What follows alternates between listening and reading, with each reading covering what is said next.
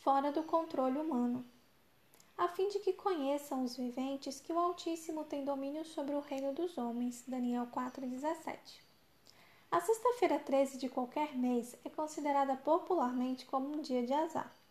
E quando esse dia cai no mês de agosto, os supersticiosos têm medo até de sair de casa, pois acreditam que as bruxas andam soltas. Os adeptos dessas crendices usam diversos objetos e tomam algumas precauções para tentar controlar as coisas que não estão sob o domínio da vontade, do esforço ou da inteligência humana. Usam pés de coelho, ferraduras e outros amuletos para dar sorte. Evitam passar embaixo de uma escada, temem os gatos pretos e por aí afora. Mas há coisas na vida sobre as quais não temos controle não podemos escolher nossos pais nem o país em que nascemos. Não podemos escolher a cor da pele ou a língua materna. Quando nos tornamos adultos, podemos decidir a carreira profissional que queremos seguir, o cônjuge, diversões, etc. Mas não conseguimos controlar a marcha dos acontecimentos.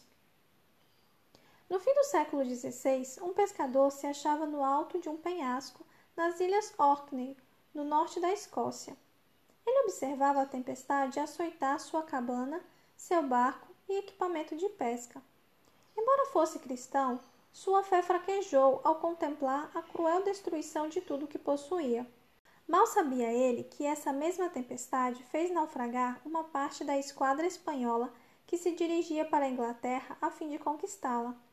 A tormenta pode ter poupado a Inglaterra do terror da Inquisição espanhola. Um homem teve prejuízo, mas um país inteiro foi salvo.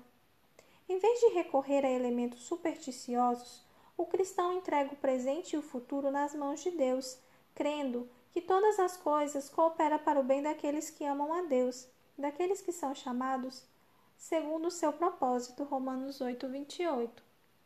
Por entre as contendas e tumultos das nações, aquele que se assenta acima dos querubins ainda dirige os negócios da terra.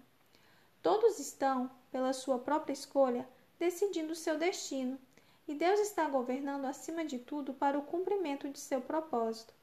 Educação, página 178. Entreguemos nossa vida aos seus cuidados.